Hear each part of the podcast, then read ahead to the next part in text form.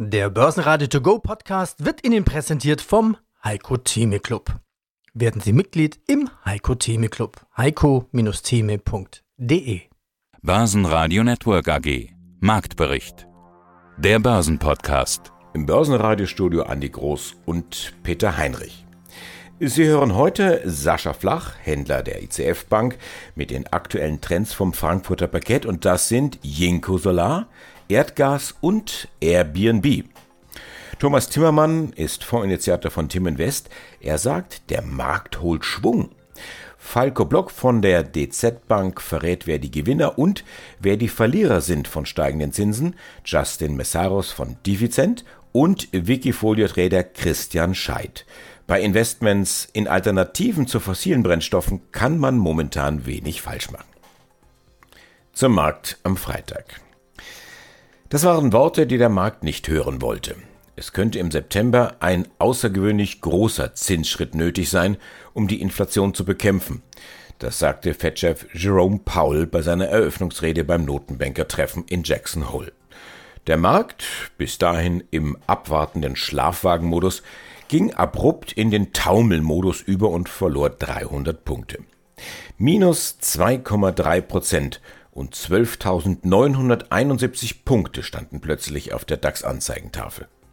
Minus 2,1 Prozent und 25.523 Punkte waren es beim MDAX. Klingt seltsam, ist aber so. Denn auch die EZB diskutiert einen ähnlich satten Zinsschritt. Und das in Zeiten, wo große Hedgefonds auf den Zahlungsausfall von Italien wetten. Mein Name ist Falco Block. Ich bin Sales-Stratege bei der DZ Bank in Frankfurt. Und zu unserem heutigen Thema Zinswende begrüße ich wieder meinen Kollegen Michael Kopmann. Er ist Leiter Aktienanalyse im Research-Bereich der DZ Bank. Ja, jetzt muss ich ja mal sehen, die Inflation ist ja eigentlich komplett aus dem Ruder gelaufen. Ich habe letztens gelesen, neun Prozent fast bei uns in Deutschland. Das gab es zuletzt vor über 40 Jahren. Also ich selbst bin jetzt 42. Das heißt also, als ich frische zwei Jahre alt war, da gab es entsprechende Inflation, die aktuell so hoch ist wie jetzt. Und die Bundesbank selbst hat ja auch schon gewarnt mit Auslaufen von Subventionen wie dem 9-Euro-Ticket, des Tankrabatts, der Gasumlage, die jetzt kommt. Also auch ich bin gestern von meinem Gasversorger angeschrieben worden, geschrieben die Mea culpa, aber wir müssen leider die 2,4 Cent oben draufschlagen. Ja, dann könnte es mittlerweile im Herbst zu zweistelligen Werten in der Inflation kommen. Da wird einem ja ganz anders, wenn man das hört. Du hast jetzt vorhin schon ein bisschen gesagt, die EZB will da ein bisschen bremsen, aber reicht das denn da im Endeffekt? Oder die Frage ist auch, ja, was ist, wenn sie zu sehr an der Schraube dreht? Man hat ja früher immer so die hochverschuldeten Südländer angeführt. Ja, das sind tatsächlich außergewöhnliche Zeiten. Ich bin äh, drei Jahre älter, ich kann mich aber auch nicht äh, an, an solcherlei Inflationsraten erinnern, äh, zumal man damals vielleicht auch noch gar nicht wusste, was das war. Die Situation ist insofern nicht unähnlich, weil es ja auch damals ähm, infolge höherer Ölpreise ähm, zustande gekommen ist. Also insofern gibt es da durchaus Parallelen. Für die EZB ist es eine Gratwanderung. Ganz sicher hätte die EZB früher anfangen sollen, die Zinsen äh, anzuheben. Aber jetzt mit höherem Tempo das Versäumte nachzuholen, das ist tatsächlich gefährlich. Denn insbesondere schnellere Anhebungen würden die Wirtschaft wohl zusätzlich belasten und dann letzten Endes auch die Rezession stoßen, ohne eben einen besseren Effekt auf die Preise zu haben. Ähm, das Risiko mit den Südländern, das kann man in dem Zusammenhang anführen. Ich glaube aber ganz ehrlich nicht, dass es ähm, dass die, die zentrale Motivation ist, weil auch ohne Rücksichtnahme auf die Südländer sich durch eine jetzt schnellere Zinsanhebung wahrscheinlich kein oder mit großer Sicherheit äh, kein nennenswerter Effekt jetzt auf die Öl- und Gaspreise ergeben würde. Was wir erleben, ist einfach eine Art Niveauverschiebung, will ich es mal nennen, bei den Energiepreisen von billigem russischen Gas zu teuren Alternativen. Ähm, das gleiche wird beim Strom sein und bei anderen Energieträgern. Die bleiben natürlich teuer, das wird nicht wieder billiger, aber sie werden irgendwann nicht mehr teurer. Und das ist der Grund, warum die Inflation rein mathematisch dann irgendwann auch wieder absinkt auf ein erträgliches Niveau, aber sicherlich auf sehr lange Zeit nicht auf das Niveau, das wir vor zwei, drei Jahren kannten, wo eine Null oder eine Eins vorm Komma stand. Der Gaspreis ist weiter gestiegen und hat in einigen Kontrakten den alten Rekord von 345 Euro intraday geknackt. Experten sprechen von Panikkäufen. Ja, hallo, mein Name ist Christian Scheidt. Ich bin seit fast 25 Jahren mittlerweile an der Börse aktiv und auch bei Wikifolio schon äh, relativ lang dabei, seit jetzt ungefähr zehn Jahren und kümmere mich dort um verschiedene Wikifolios. Mhm. Das heißt, du bist sowas wie der Fraser Perry von Wikifolio? Du musst auch ein Stück weit das Thema dann ausgesessen haben, oder? Das hat sich ja fast über Jahre hingezogen. Mm, nein, also also für dich jetzt nicht, aber, aber äh, in, in der Wahrnehmung, also die Short-Attacke, die war ja und immer wieder und immer wieder haben die großen Zeitungen erstmal dagegen gehalten, ja, ja. bis sich das dann durchgesetzt hat und dann der große Knall kam. Also, sagen wir mal so, das klingt natürlich jetzt im Nachhinein immer einfach, aber es war wirklich so, ich war für die Wirecard eigentlich schon sehr, sehr lange skeptisch. Also man wusste irgendwie auch in der Branche, hm, da stinkt irgendwas, aber was? Man wusste, man konnte es nicht beweisen man, man hat nur Vermutungen gehabt und auf diesen Vermutungen konnte man eigentlich keine Short-Spekulation aufbauen. Auch, auch der Fraser Paring, der ja wesentlich diesen Skandal aufgedeckt hat, der lag ja jahrelang falsch. Also nicht falsch, er lag nicht falsch. Der Kurs ist ihm weggelaufen nach oben und er war Short und das hat ihn fast auch dann, äh, ja, wie soll man sagen, erwürgt als, als Shortseller, wenn du natürlich, wenn der Kurs gegen dich läuft, kann es halt richtig teuer werden. Auch der Fraser Paring musste ein paar Jahre warten, bis dann sein Szenario aufgegangen ist ich habe mich bei der Wirecard eigentlich lange zurückgehalten mit, mit Short-Spekulationen, eben genau aus dem Grund, weil der Markt halt länger gegen dich laufen kann, als du selbst dann liquide bist, wie es auch so ein Börsensprichwort heißt.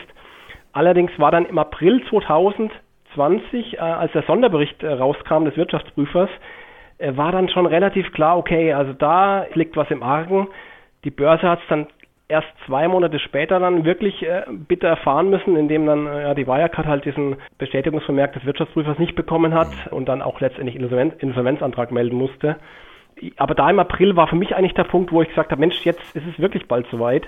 Jetzt muss ich dann doch stärker short gehen, bevor dann die Nachricht kommt und ich nicht short bin, weil das ist dann jetzt Allerschlimmste eigentlich. Man hat eine gute Idee, geht nicht short und dann passiert es doch. Das äh, ist dann eigentlich sehr, sehr ärgerlich ich war lange nicht short, habe es dann im April 2020 äh, bin ich doch stärker short gegangen und zwei Monate später ist es aufgegangen. Ich meine, ja, kann man sich dann darüber freuen? Man hängen auch viele Arbeitsplätze dran.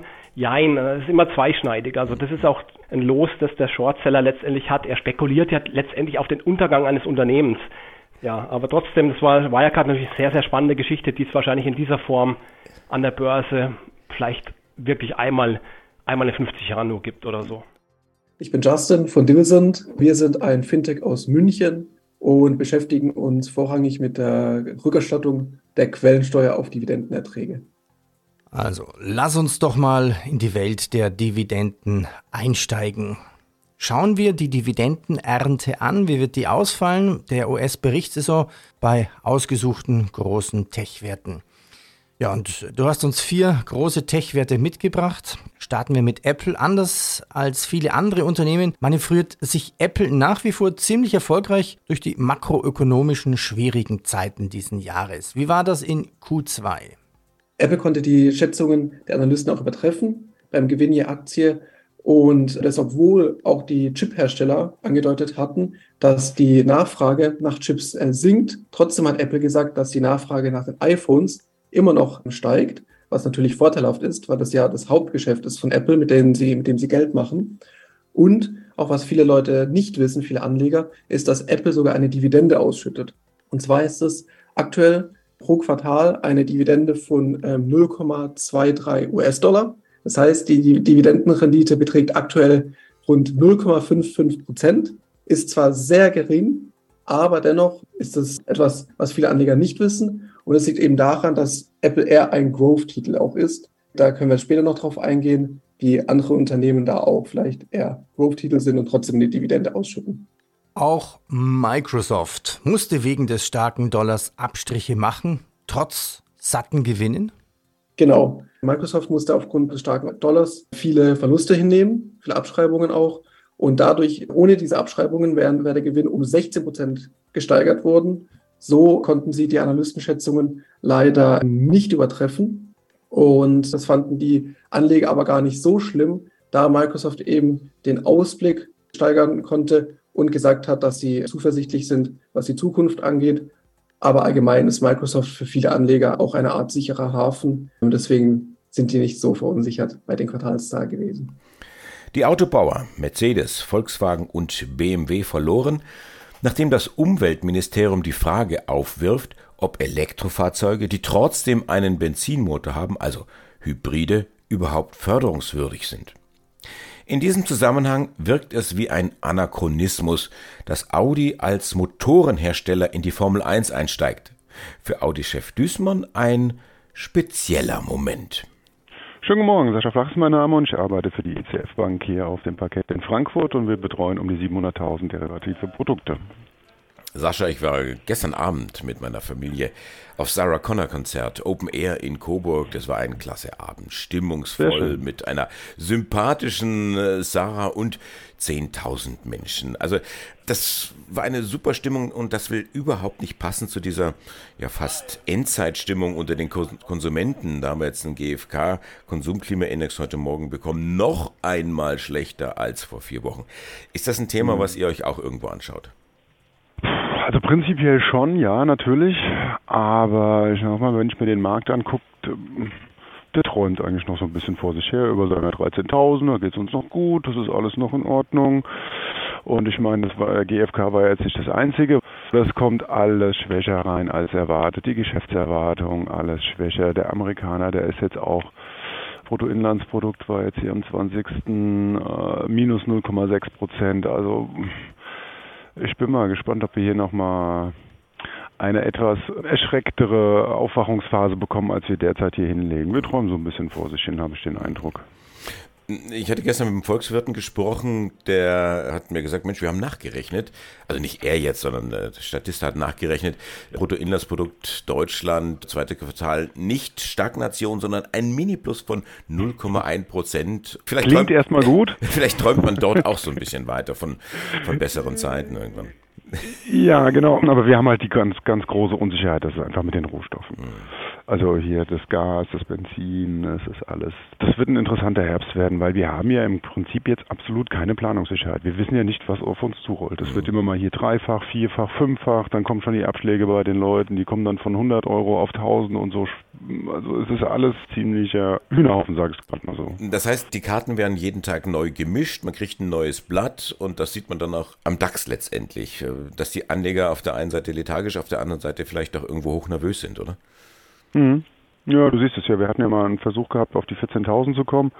Das ist dann schnell wieder abgestraft worden mit irgendeiner Meldung, die jetzt gerade wieder nicht reingepasst hat. Also wir stehen. Ja, wir stehen, träumen ein bisschen vor uns hin und warten. Oder soll man es eher sagen, die Schlange und die Maus? Ich bin mir noch nicht sicher. Im Fokus am Freitag auch die Verbraucherstimmung. In Deutschland so schlecht wie noch nie. In den USA dagegen deutlich verbessert verbessert auch die Stimmung bei Flugreisenden, denn der Pilotenstreik bei der Lufthansa ist vorerst wieder auf Eis. Ich bin Thomas Timmermann, der Advisor des Europa Plus Fonds von Timinvest.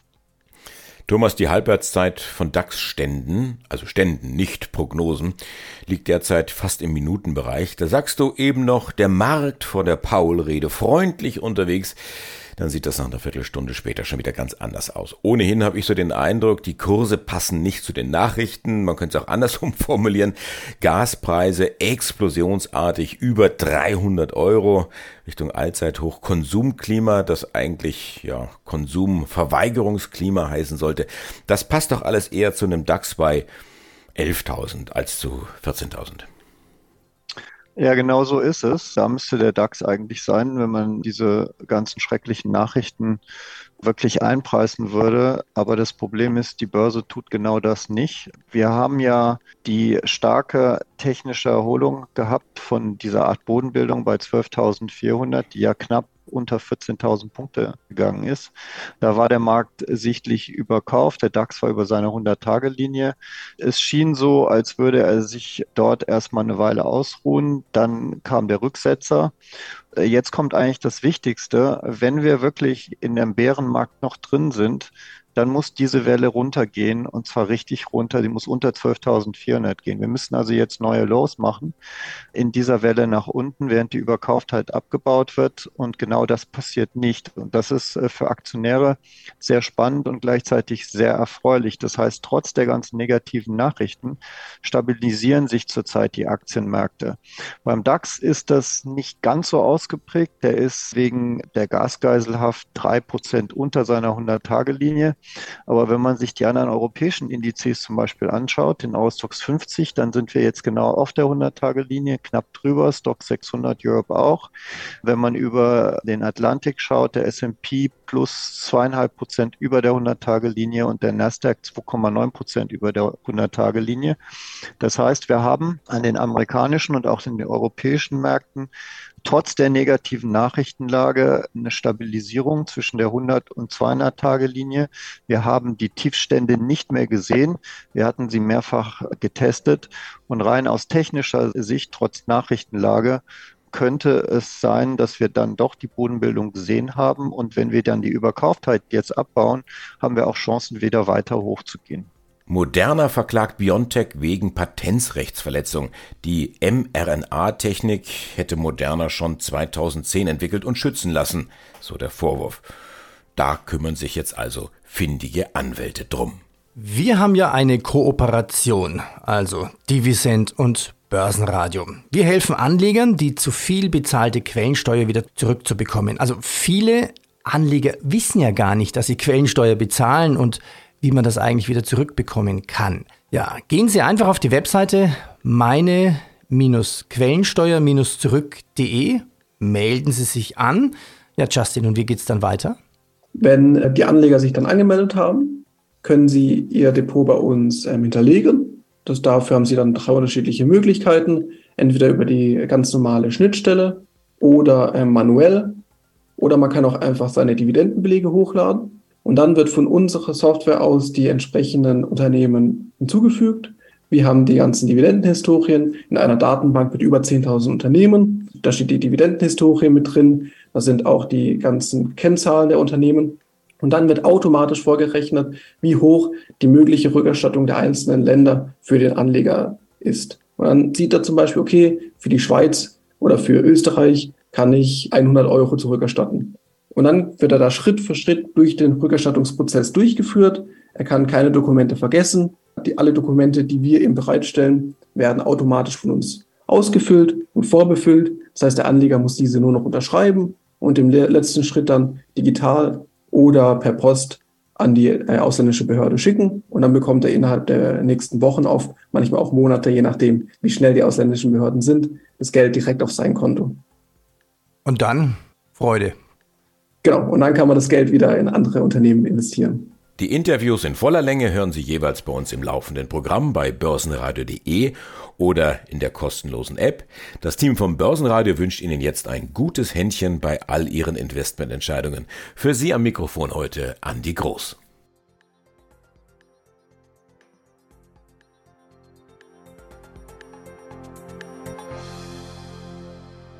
Börsenradio Network AG Marktbericht Der Börsenpodcast der Börsenradio To Go Podcast wurde Ihnen präsentiert vom Heiko Theme Club. Werden Sie Mitglied im Heiko Theme Club. heiko-theme.de